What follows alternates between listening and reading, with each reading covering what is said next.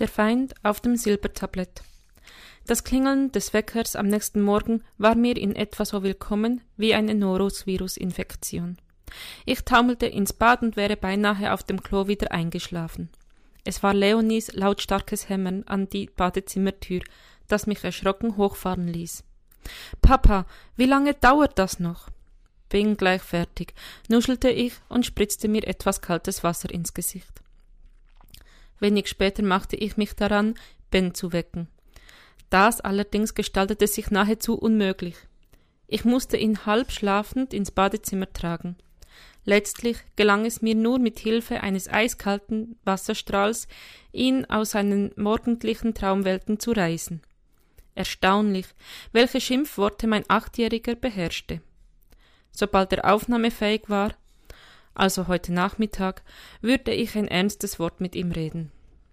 Tatsächlich schaffte ich es noch vor dem Losfahren, mich dem Adventskalender zu widmen. Heute spuckte er eine Fitness-DVD mit dem Titel Fit ohne Geräte aus. Dieses Mal war ich mir zu 99,98 Prozent sicher, dass ich das Geschenk nicht gebrauchen würde. Ich brachte Ben und Leonie in die Schule. Im Büro begrüßte mich Anna mit einem strahlenden Lächeln. Es verblasste ein wenig, als sie mein Gesicht sah. Alles okay mit dir? fragte sie besorgt. Du siehst ziemlich fertig aus. Alles bestens, erwiderte ich und gähnte. Anna runzelte die Stirn. Dann sagte sie, ich habe gute Nachrichten. Ich konnte bei Professor Jaspers eine Verschiebung des Abgabetermins erwirken. Super, aber nicht nötig, erwiderte ich. Was? Mein Sohn hat die Dateien wieder hinbekommen. Anna schaute mich an und nickte dann anerkennend. Du hast mir nie erzählt, dass dein Junge ein so, so ein Computergenie ist. Das liegt daran, dass ich es selbst nicht wusste, dachte ich, während ich ihren Kommentar mit einem stillen Lächeln beantwortete. Sie zog eine Schnute. Dann hätte ich es mir ja sparen können, dem alten Mann Honig um den Bart zu schmieren. Ich grinste. Trotzdem danke, du bist die Beste. Annas Gesicht wurde ernst. Komm, sagte sie und schloss die Bürotür. Ich muss dir etwas zeigen. Sie zog ein ausgedrucktes Manuskript aus ihrer Schublade.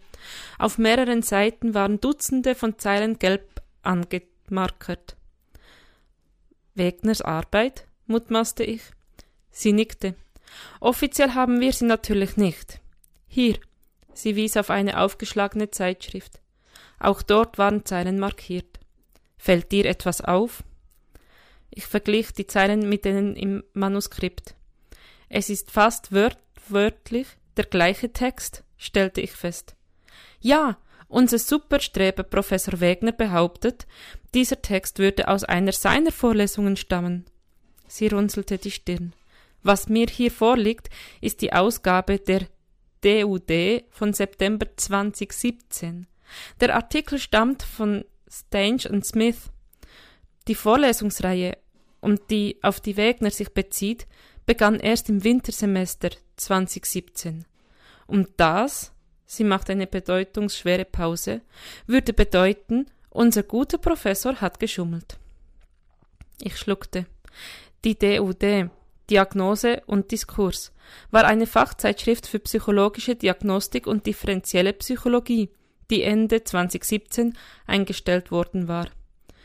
Theodor Stange hatte hier am Institut studiert. Dieser Artikel, den er gemeinsam mit Hermine Smith veröffentlicht hatte, musste eine seiner ersten wissenschaftlichen Arbeiten gewesen sein. Aber das war nicht der Grund für meinen plötzlichen ansteigenden Puls. Auch nicht Annas Aussage, die andeutete, dass mein einziger Konkurrent um die Gelder des Publikationsfonds sich gerade selbst aus dem Rennen katapultiert, wenn nicht sogar das Ende seiner wissenschaftlichen Karriere eingeläutet hat. Nein, was mich in diesem Moment aus der Fassung brachte, war der Umstand, dass es ausgerechnet ein Exemplar der DUD gewesen war, die mein geheimnisvoller mechanischer Adventskalender vor einigen Tagen ausgespuckt hatte. Die Auflage dieser Zeitschrift betrug zuletzt nicht mehr als 1000 Stück. Wie wahrscheinlich war es wohl, dass ausgerechnet ein Exemplar dieser Zeitschrift zufällig in meinem Adventskalender landete? Ich öffnete den Mund und schloss ihn wieder, wie ein Karpfen auf dem Trockenen. Alles okay mit dir? fragte sie. Ja, na ja, vielleicht, stotterte ich. Um ehrlich zu sein, ich hatte etwas andere Reaktion erwartet, sagte Anna. Martin, das ist deine Chance. Jaspers muss geahnt haben, dass Wegner ein falsches Spiel spielt. Er hat dir, deinen einzigen Konkurrenten, geradezu auf dem Silbertablett serviert. Ich sah sie ernst an. Hast du schon mit Jaspers gesprochen? fragte ich. Äh, nein, ich wollte erst mit dir zusammen die Vorgehensweise. Gut, unterbrach ich sie, rede nicht mit ihm, bitte, nicht bevor wir noch einmal darüber gesprochen haben. Okay? Verwundert blickte sie mich an. Dann nickte sie nachdenklich. Okay, wie du meinst. Verrätst du mir auch, warum du so komisch reagierst? Ja, ich nickte langsam.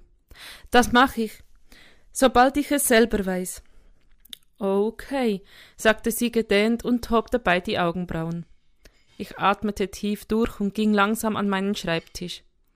Gedankenverloren schob ich einen Stapel Seminararbeiten beiseite und sagte dann zu Anna, ich schick dir jetzt mal die reparierte Datei. In Ordnung? Dann kannst du sie noch einmal durchchecken und dann Jaspers weiterleiten. Klar. Annas Blick brannte sich in meinen Rücken, als ich meinen Computer hochfuhr und den Desktop anstarrte. Was sollte ich tun? In etwa einer halben Stunde begann mein Seminar.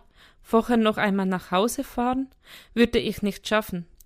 Nachdenklich trommelte ich mit den Fingern auf meine Schreibtischplatte.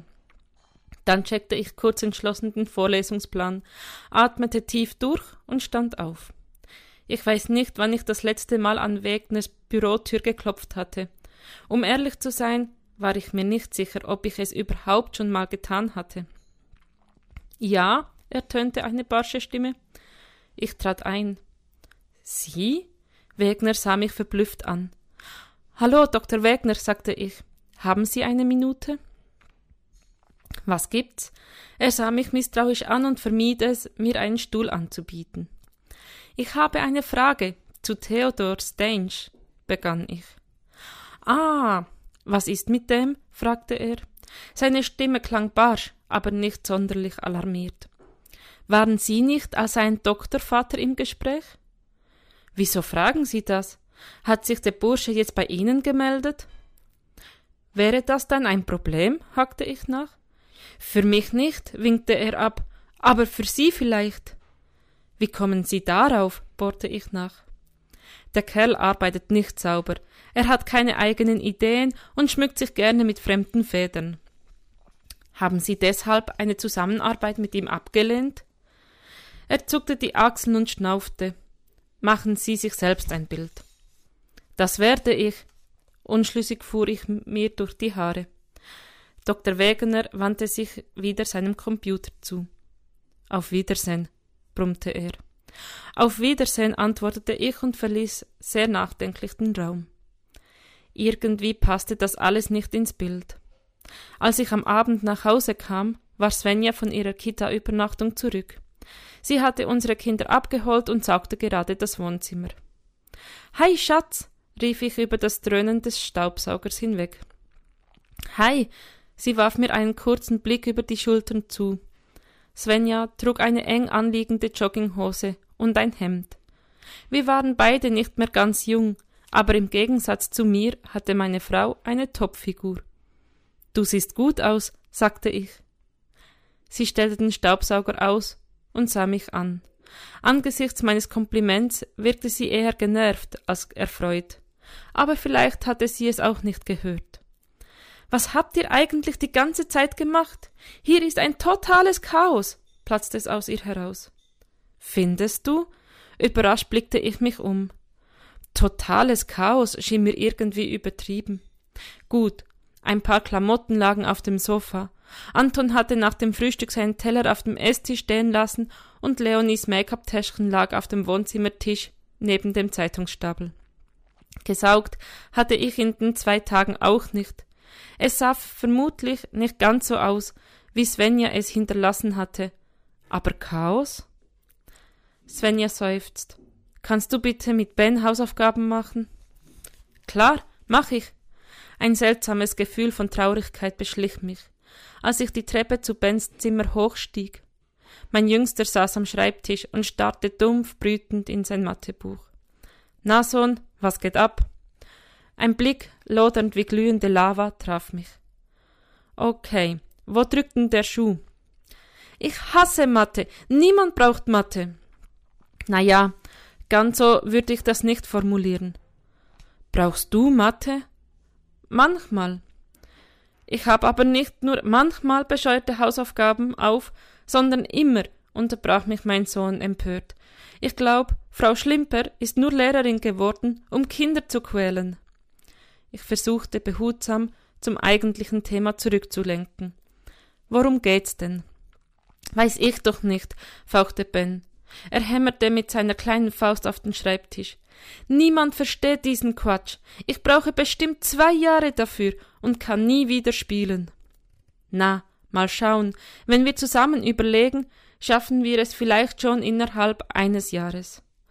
Haha, sehr witzig, ächzte Ben. Ich atmete tief durch, zog einen Hocker heran und setzte mich neben den brodelnden Vulkan. Okay, lass mal sehen.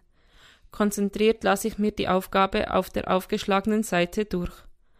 Hm, für die dritte Klasse ist das wirklich schwer, brummte ich mitfühlend. Und die muss ich auch noch machen. Mit der Miene eines zum Tode Verurteilten deutete Ben auf eine Reihe weiterer Aufgaben, vor denen der Hausaufgabenstempel von Frau Schlimper prangte. So viel? Ich hob die Brauen. Die sollt ihr alle heute Nachmittag machen? Eigentlich sollten wir schon in der letzten Stunde damit anfangen. Da hatten wir frei. Aber ich hatte keine Zeit. Ach, und warum nicht? Ich musste mit Julian, Tim und Ahmed Fußball spielen, erwiderte mein Sprössling ungerührt. Du musstest Fußball spielen? Klar, nur zu dritt konnten die ja nicht zwei Mannschaften aufstellen. Siehst du, ohne Mathe hättest du das gar nicht gewusst. Ben verdrehte genervt die Augen. Tief durchatmen, mein Sohn. Gemeinsam schaffen wir das. Und tatsächlich, etwa eine Stunde, zwei Wutanfälle und eine Packung Taschentücher später waren wir schon fertig. Ben sprang auf, reckte die Faust in die Luft. Yes! Jetzt kann ich die Raumflotte von General Hicks fertig bauen. Zeit fürs Abendessen, zerstörte Svenjas Ruf die Zukunftsvision meines Sohns. Mano, protestierte er. Als wir gemeinsam am Tisch saßen, war Bens schlechte Laune rasch wieder verflogen. Es gab Bratkartoffeln mit Würstchen. Auch Leonie aß eine nahezu angemessene Portion. Sie wirkte ungewöhnlich entspannt, ein Umstand, der mich beinahe schon wieder misstrauisch machte. Alles okay? fragte ich. Alles gut. Sie sah mir in die Augen und deutete ein Lächeln an. Es war lange her, dass ich das erleben durfte. Paul ist jetzt mit Charlotte zusammen, verkündete sie. Oha, die Arme, hast du sie gewarnt? Leonie verzog das Gesicht. Klar, aber sie hat mich eine verlogene Schlampe genannt. Ich glaube, sie meinte es nicht so, warf ich vorsichtig ein. Ich weiß, Leonie zuckt mit den Achseln, aber sie will halt glauben, dass Paul ein netter Kerl ist. Vielleicht sollten wir mal für sie beten, schlug ich vor. Mach ich schon, erwiderte Leonie. Ich bin stolz auf dich. Und nimm Taschentücher mit, wenn du das nächste Mal mit ihr redest. Aus den Augenwinkeln beobachtete ich, wie Svenja unser Gespräch mit großen Augen verfolgte. Ach scho, murmelte Ben mit vollem Mund. Wir haben das Diktat heute gleich wiederbekommen. Und? hackte ich nach. Ben schluckte. Vier Minus, er grinste etwas angestrengt. Aber es gibt auch eine Fünf. Du hast gezockt, bis du fast im Koma lagst und noch eine Vier Minus fabriziert? fragte ich. Ben nickte. Alle Achtung, mein Sohn. Ich bot ihm die Hand zum High Five und er schlug ein.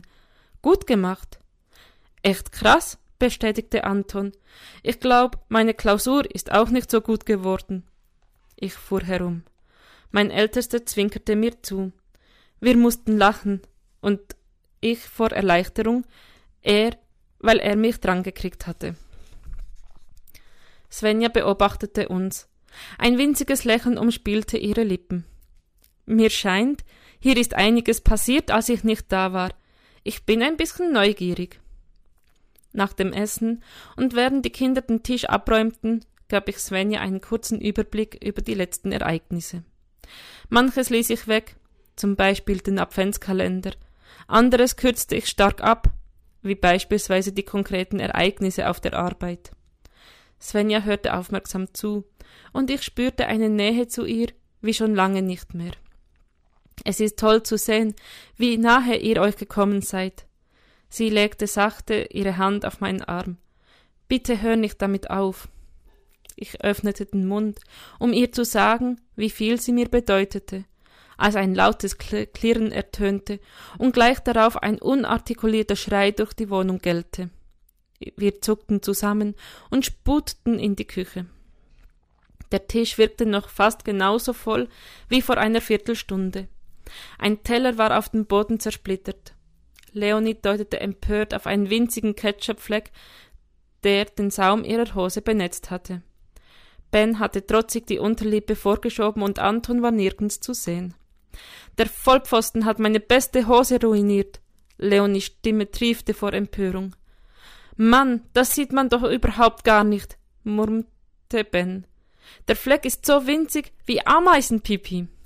Du bist echt zu blöd, um einen Teller zu tragen, gab Leonie zurück. Ruhe, donnerte ich. Es kann doch nicht wahr sein, dass meine drei Kinder nicht in der Lage sind, den Tisch abzuräumen, ohne irgendetwas kaputt zu machen und sich zu streiten. Leonie verdrehte die Augen. Was kann ich dafür, dass der so blöd ist? Bens trotzige Unterlippe fing an zu zittern. Ihr hört sofort auf, fauchte ich. Wo ist Anton? Hat seinen Teller abgestellt und ist abgezischt, erklärte Leonie. Ich spürte, wie mein Blutdruck stieg. Genau in diesem Moment ergriff Svenja ein und regelte die Angelegenheit. Ein paar ruhige Worte, ein Blick, eine Geste, und jeder trug seinen Teil dazu bei, dass dieses Drama ein glimpfliches Ende fand. Ich war überhaupt noch nicht müde, als wir ein paar Stunden später zu Bett gingen.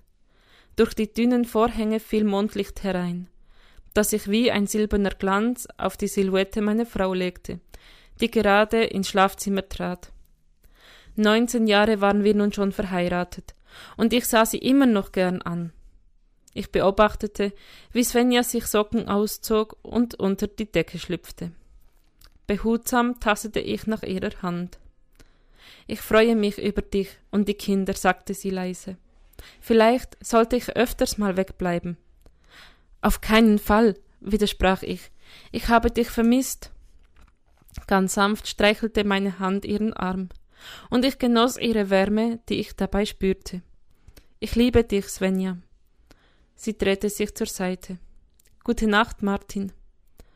Meine Hand rutschte von ihrem Arm und fiel auf das kühle La Laken. Schlaf schön, flüsterte ich.